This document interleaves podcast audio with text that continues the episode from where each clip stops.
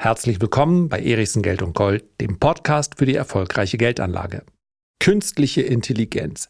Schon wieder möchte man meinen, denn dieses Thema wird praktisch täglich irgendwo besprochen.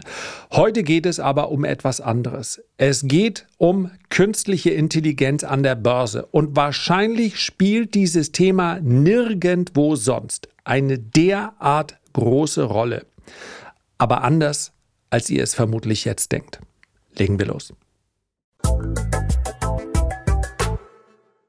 So, zuerst einmal keine Sorge. Heute geht es nicht um John Connor, den Terminator, Bye Bye Humanity, um irgendwelche Dystopien, die irgendwann vielleicht mal Realität werden, sondern es geht um völlig real existierende künstliche Intelligenz, die man ja ganz klar von einem Bewusstseinsbegriff trennen muss.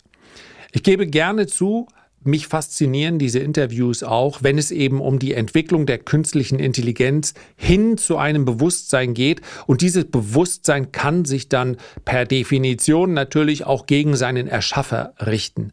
Aber die Gefahren, über die ich heute sprechen möchte, die sind schon heute völlig real und das nicht erst seit ChatGPT, welche Version auch immer am Werk ist, sondern schon seit vielen, vielen Jahren und zwar in zunehmendem Einfluss.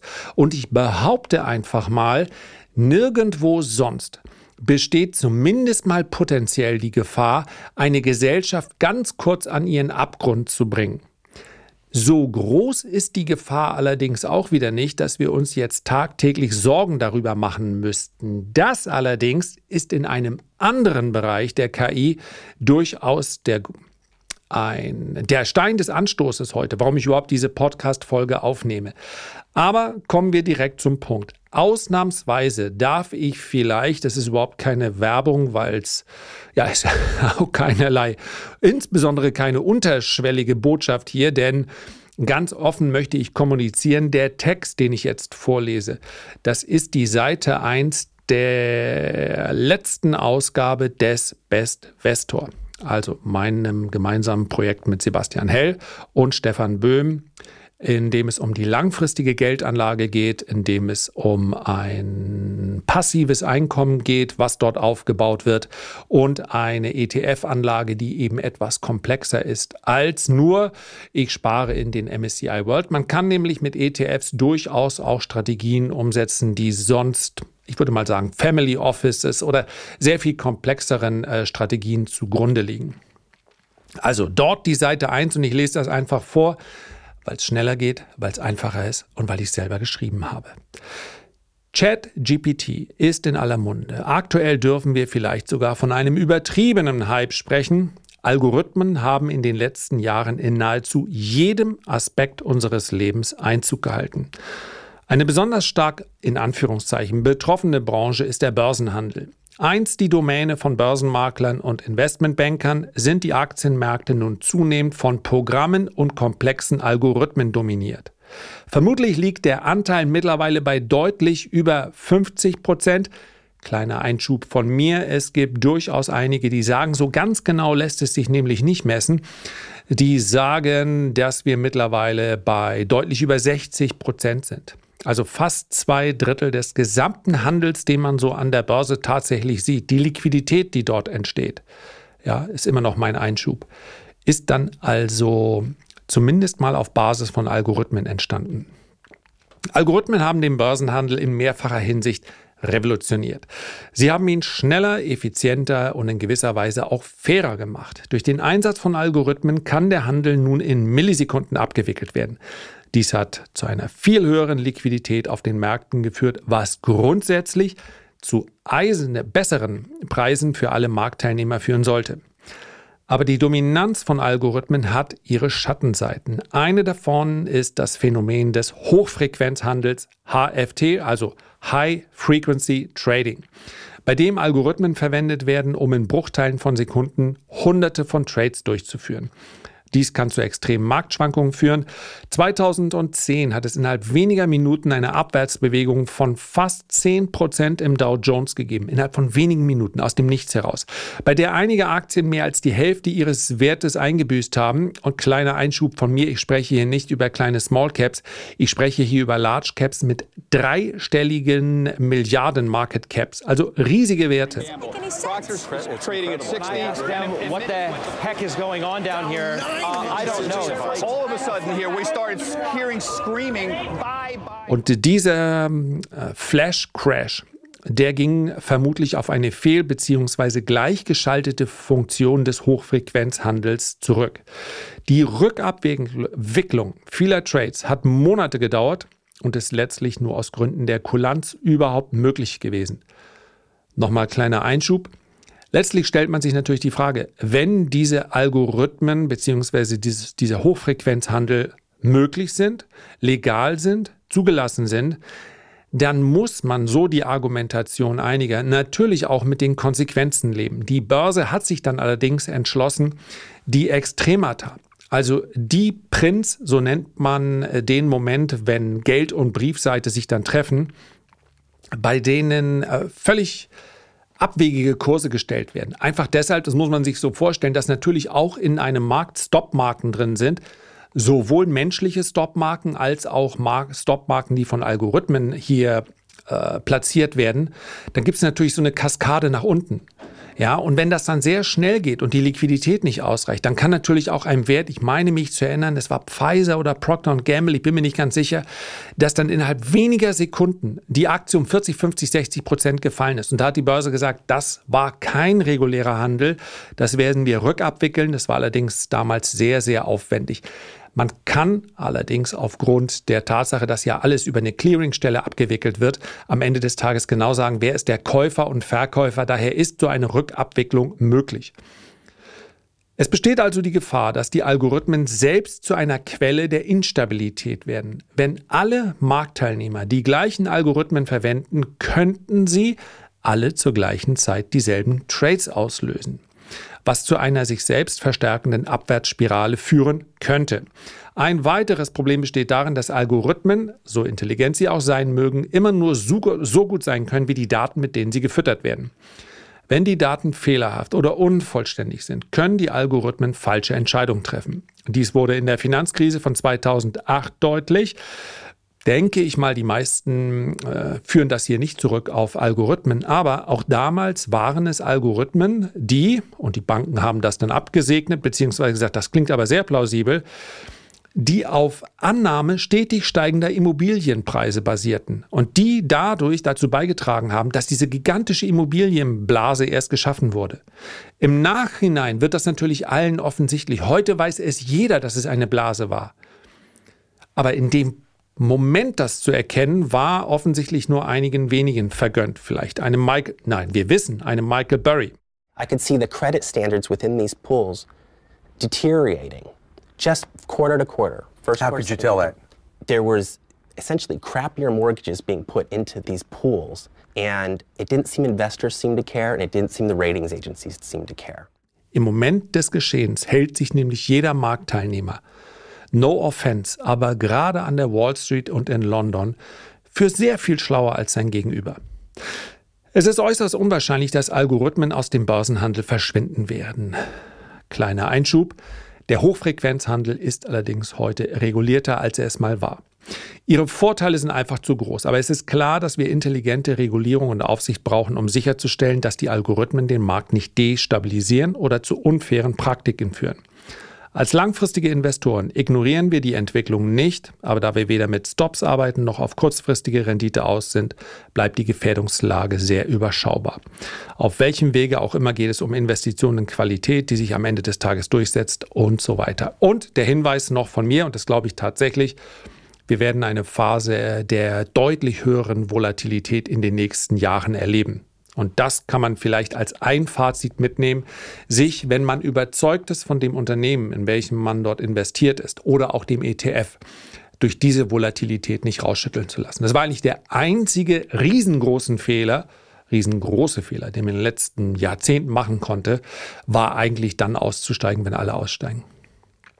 Egal, was in der Welt passiert, egal wie furchtbar es wird, am Ende des Tages spielen Börsenkurse Unternehmensgewinne wieder. Und Unternehmen können sich sehr viel schneller auf solche Situationen einstellen, als die meisten Menschen das können. Und von daher sind Unternehmen oft dann auch featured by Government die Profiteure so einer Entwicklung. Also drinbleiben und langfristig vom Sachwert Aktie profitieren. Wo ist also die Warnung? Auf der einen Seite glaube ich, dass dieser Punkt der Gleichschaltung mit Pech, und es wäre dann vermutlich ein Zufall, wobei natürlich theoretisch, wenn jemand den Code, die Programmierung der Algorithmen allesamt kennen sollte, dann wäre es natürlich auch durch menschlichen Einfluss möglich, hier eine Gleichschaltung zu erzeugen. Wenn es ein sehr schlauer Verbrecher wäre, dann würde er allerdings nicht solche Ereignisse wie einen Flash-Crash auslösen, sondern er würde immer mal wieder gewisse Marktbewegungen für sich so bewegen, dass er davon profitiert. Das wäre viel, viel cleverer, als mit Einmalereignissen zu versuchen, reich zu werden. Ja, also das kann man sich so ähnlich vorstellen. Ich glaube, es gibt immer mal, oder ja, wahrscheinlich gibt es immer noch zahlreiche Verschwörungstheorien um diese Großereignisse, die dazu geführt haben, dass an der Börse irgendwas eingebracht hat. Ja, guck mal, da hat vielleicht hat Putin vorher schon äh, Ölcalls gekauft oder oder oder. Wenn man so etwas wirklich clever anstellen wollte, dann doch natürlich durch Menschen, die nicht im Vordergrund stehen auf Seite 1 der Zeitung, sondern die niemand kennt. Und auf der anderen Seite eben durch kleine Bewegung. Es reicht ja an der Börse auch nur für wenige Minuten, vielleicht in einem sehr, in einem Moment der geringen Volatilität, in etwa zu wissen, wohin sich die Börse bewegen wird. Wenn diese Momente nur häufig genug vorkommen, dann wird man steinreich an der Börse. Denn der entsprechende Hebel ist dann ja durchaus einsetzbar, insbesondere wenn ich kein großes Risiko habe, wenn also mit einer Wahrscheinlichkeit von 70 oder 80 Prozent zu diesem Zeitpunkt diese Bewegung immer stattfindet. Und das wäre natürlich für einen cleveren Programmierer, ja, müsste dann vermutlich mehr als nur einer sein, dafür braucht man, nehme ich an, etwas Rechenleistung, viel sinnvoller. Wenn er also die anderen Algorithmen durchschaut, aber grundsätzlich mal besteht natürlich diese Gefahr der Gleichschaltung. Also ein Algorithmus reagiert auf die Funktion eines weiteren äh, Algorithmus. Es gibt mittlerweile an der Börse einige äh, ja, so Sicherheitsnetze, die eingebaut sind. Dann wird also ab einem bestimmten Einbruch in einer bestimmten Zeitphase, das erinnern sich vielleicht noch alle an den 2020er Crash, da wird der Börsenhandel ausgesetzt, damit sich alle mal wieder besinnen können und so weiter und so fort. Aber diese Gefahr besteht durchaus. Wenn ich mir allerdings die aktuelle Entwicklung so anschaue, dann denke ich, mal abgesehen von krimineller Energie, wenn wir also nur über den Zufall sprechen, dann denke ich, dass eigentlich aufgrund der immer komplexer werdenden Algorithmen die Gefahr vielleicht sogar geringer ist. Also vor pauschalisiere und möchte hier auch niemanden angreifen. Äh, es wird sich vermutlich auch keiner angesprochen fühlen. Aber vor 15 Jahren haben wahrscheinlich die amerikanischen Großbanken gesagt, guck mal hier, der hat in Harvard studiert und der, der kann seinen PC alleine an und aus machen und hat Basic Plus kann der auch oder was man auch immer damals gesprochen hat. Und dann haben die diese Programme entwickelt. Das waren in der Regel waren und sind das immer noch sehr, sehr gute Mathematiker. Dann haben die vermutlich sehr ähnliche Algorithmen entwickelt. Heute geht die Geschwindigkeit derart schnell voran, dass man davon ausgehen muss, dass die Algorithmen auf einem sehr unterschiedlichen Stand sind, mit sehr unterschiedlichen Funktionen, mit sehr unterschiedlichen Zielen. Das heißt also, wenn man so sagen kann, der Markt für Algorithmen ist sehr viel diversifizierter. Und das spricht eher gegen eine Gleichschaltung, als das vielleicht noch vor 10 oder 15 Jahren der Fall war. Und ich möchte heute ja, die Einleitung war notwendig, weil das, glaube ich, noch am ehesten die Sorgen sind, die ähm, viele umtreiben, wenn sie darüber nachdenken. Also der, die Algorithmen arbeiten quasi zusammen, jetzt mal noch nicht aus einem Bewusstsein heraus, sondern mehr oder weniger zufällig und dann tak, tak, tak, wie in so einer Kaskade gibt es dann enorme Verluste. Und ausschließen kann man das nicht. Ich möchte aber nochmal betonen, vermutlich ja, ich denke, da wäre dann eher kriminelle Energie dahinter. Anderes Thema. Ein völlig reales Problem, bei dem aber tagtäglich Verluste entstehen. Und ich nehme mal an, im Graumarkt Milliardenverluste, weil viele Opfer auch nicht drüber sprechen mögen, sind die Versprechungen. Mit KI verdienst du Geld an der Börse. Und davon gibt es derart viele. Und Menschen, denen ich mehr als nur gesunden Menschenverstand zutraue, schicken mir auf unterschiedlichsten Wegen, meist per Mail, oft auch, das muss ich so sagen, wie es ist, sehr junge Männer auf Instagram schicken mir Nachrichten und sagen, was hältst du denn von diesem äh, System? Die sagen, mit KI sind und dann sucht euch irgendeine Rendite, sucht euch irgendwelche Prozente aus. Möglich. Weil so und so, und es gibt sogar also wunderschöne Erklärvideos, bei denen ich sage, das kann vorne und hinten nicht stimmen. Der Börsenhandel ist extrem komplex hinsichtlich der Faktoren, die man berücksichtigen muss. Insbesondere des Faktors Mensch. Ganz viele Kursbewegungen, die uns tagtäglich beschäftigen, basieren ja nicht darauf, dass man sagen kann, das hier ist jetzt der fundamental korrekte Wert. So sind die Zinsen, äh, so hoch ist die, sind die Kosten für die Geldbeschaffung in dieser Branche, äh, so ist die Entwicklung der Unternehmensgewinne und, und, und. Also sollten diese Kurse jetzt da stehen und alle sind sich mehr oder weniger einig dann bräuchte es ja keinen Handel mehr. Dann bräuchten wir nur einmal am Tag, von mir aus auch dreimal, einen fairen Kurs feststellen. Aber es ist ja wahnsinnig viel zukünftige Erwart Erwartungshaltung hinsichtlich der Zukunft drin. Angst, Gier, Furcht, all diese Emotionen spielen an der Börse eine ganz, ganz große Rolle. Und hier zu sagen, dass hier hat die KI bereits den totalen Durchblick und erkennt das alles, das halte ich schlicht und einfach für Humbug. Was es natürlich gibt, und was sich meines Erachtens auch rasend schnell entwickeln wird und was auch interessant ist, sind, ist die Fähigkeit, Patterns, also Muster zu erkennen. Das ist allerdings nicht neu. Die Geschwindigkeit dieser Mustererkennung, die hat sich deutlich erhöht, die wird sich auch noch erhöhen und die Prognosequalität mag sich dann auch verbessern. Aber wir sind hier keinesfalls bei Gelddruckmaschinen angekommen. Und jeder der eine derartige Werbung irgendwo sieht, der muss sich darüber im Klaren sein, dass die Wahrscheinlichkeit, dass es sich hier um eine Betrugsmasche handelt, extrem hoch ist. Ich weiß gar nicht, weil ich nicht Experte genug bin, ob dieses Gleichnis oder dieser Gedanke korrekt ist. Aber meines Erachtens müssen wir nur schauen, und damit kann man sehr, sehr, sehr viel Geld verdienen, wenn ein das gelänge, müssen wir schauen, wie gut ist die Wettervorhersage. Grob aus dem Bauch heraus würde ich sagen, die Anzahl der Einflussfaktoren auf das Wetter dürfte in etwa so hoch sein wie die Einflussfaktoren auf Börsenkurse. Und wenn die KI in der Lage ist, das Wetter besser vorherzusagen, als das bisher der Fall ist, und die, je nach Wohnort, mag vielleicht die Wetterlage etwas konstanter sein, ja, wenn ich in der Sahelzone sage, wahrscheinlich scheint morgen die Sonne, dann ist die Vorhersagequalität recht hoch. Und das mag auch für sehr nördliche und sehr südliche Gefilde gelten. Aber hier in unserer gepflegten Mischzone passt die Wetter bei sehr stabilen Wetterlagen auch mal ein paar Tage mehr. Aber in wahnsinnig vielen Zeiten passt das gerade so für einen Tag. Insbesondere wenn wir über Niederschläge sprechen. Ja, und Meteorologen werden sagen, ja, zwischen den Meeren ist auch immer schwierig. I know, ich beschwere mich ja auch nicht. Ja, ich habe früher als Kind, weil ich so ein Riesenfan von Schnee war, die Jüngeren werden es gar nicht mehr wissen. Früher hat man für die Wettervorhersage 29 Pfennig bezahlt und man hat angerufen und dann gab es den, bei uns hier den Norddeutschen Wetterdienst, ich glaube, der saß in Schleswig und der hat dann das Wetter am Telefon vorhergesagt. Meine Eltern habe ich fast in den Wahnsinn damit getrieben, weil ich so häufig angerufen habe, jeden Tag im Winter angerufen, weil ich unbedingt wollte, dass es schneit.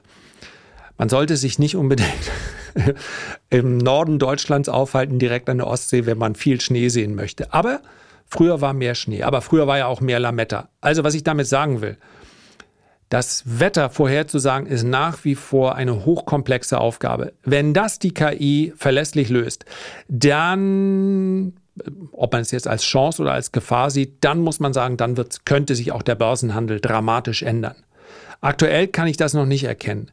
Die Versprechen, die sind allerdings zahlreich und das ist extrem gefährlich. Völlig egal, ob wir über Kryptosysteme sprechen oder über Aktienmärkte.